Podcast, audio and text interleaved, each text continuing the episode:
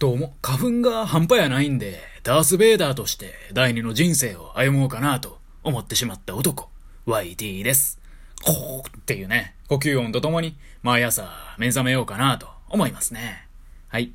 今日はですね、世の中は危険がいっぱいっていう、そういうタイトルでお話ししていこうかなと思います。私はね、よく、まあ、ふとした瞬間に考えるんですけど、まあ、世の中ってね、本当に危険だらけやなと思うわけですよ。もうね、いつ死ぬかわからん。そんな日々を我々は生きてるぜって、ふと思うわけで。例えば、私が小学生、中学生ぐらいの時ですかね。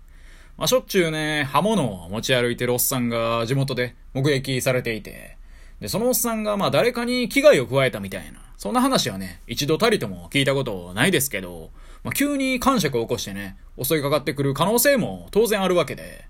もちろんそのおっさんが野に放たれた野生の料理人の可能性もありますけど、まあ、普通のね、市街地で包丁を持ち歩いてるってことは、もうやばい人っていうね、その可能性が極めて高いわけで、そうなるとね、まあ、丸腰のちびっこ、かっこ IT 少年、バーサス刃物を持ったおっさんっていうね、そういう構図ですよ。まあ、これ襲われでもしたらね、かなりの確率でもやられてまうわなって話で。まあ私はね、包丁を持った鬼人に襲われた際の対処法をすでにね、考えてるんで、まあ大丈夫ですけどね。あとはね、まあ飛行機とか乗ってる時とかでもね、まあよく思うんですよ。それが、俺らの命は機長が握っとると。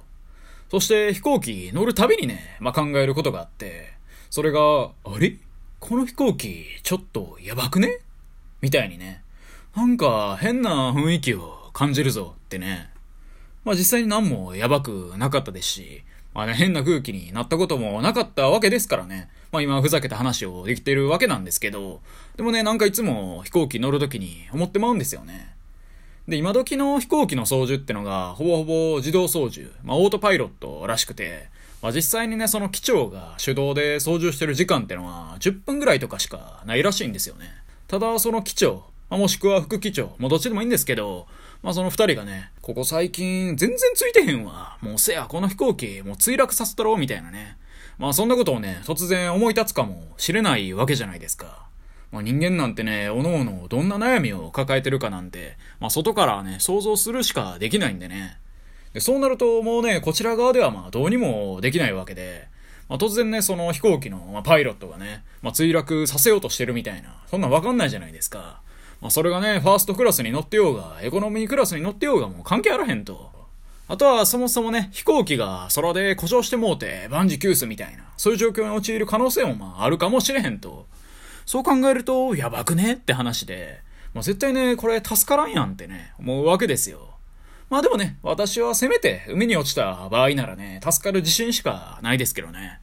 まあ私、こう聞こえても、泳ぎはね、尋常じゃないぐらい上手いんで、まあ魂のバタフライでね、近くの島まで泳ぎ切ってやりますよ。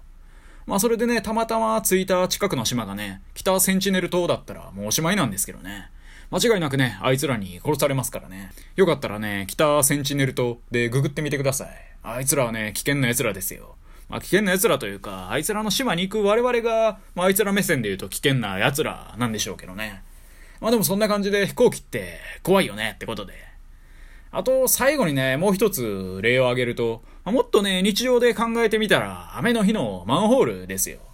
ま雨の日とかでもね、必要に迫られて自転車とか乗る場合ってね、まあ当然あると思うんですよ。んで、まあ雨の日だろうがね、自転車でスイスイって行くものの、まあそこにはね、それはそれは恐ろしい危険も潜んどるわけで、それがマンホールですよ。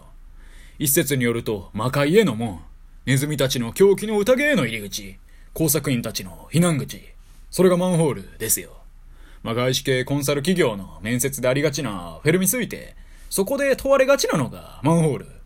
えっとだね、君、日本のマンホールの数を考えてくれないかね、とね。なんでそんなこと考えなあかんねんと思いながらも、まあ、ふむふむ、なるほどと。マンホールの数かと。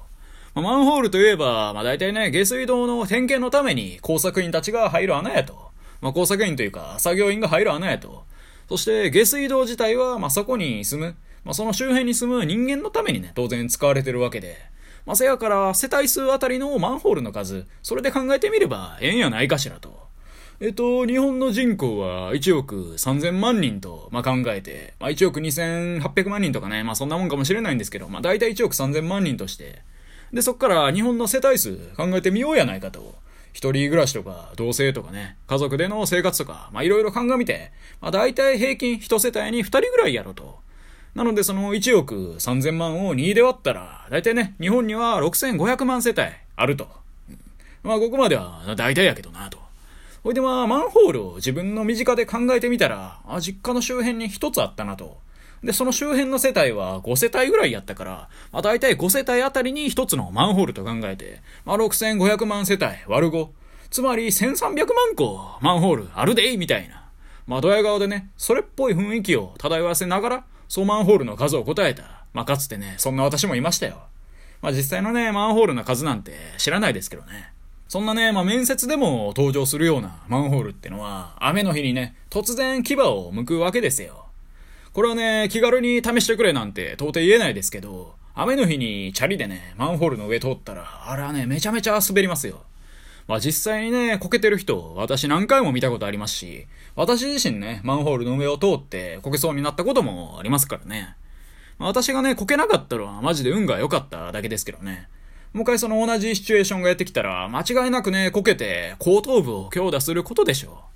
後頭部なんてね、強く打ってもうたら本当に危ないですからね。死ぬ危険性もあるんで。あ、でね、今、後頭部強打でちょっと思い出したんですけど、私、中学時代、結構デカめの病気で入院してた時期があって、まあ、そこを京都の病院で、で、脳神経外科だったんですけど、その先生がね、なかなか名医みたいで、割といろんな県からね、入院してきはる人がいて、で、その中に、まあ、当時の私のちょっと下の年齢、まあ、小6ぐらいの男の子がいて、で、まあ、日々ね、することもないんで、そのこと結構喋ってたんですよ。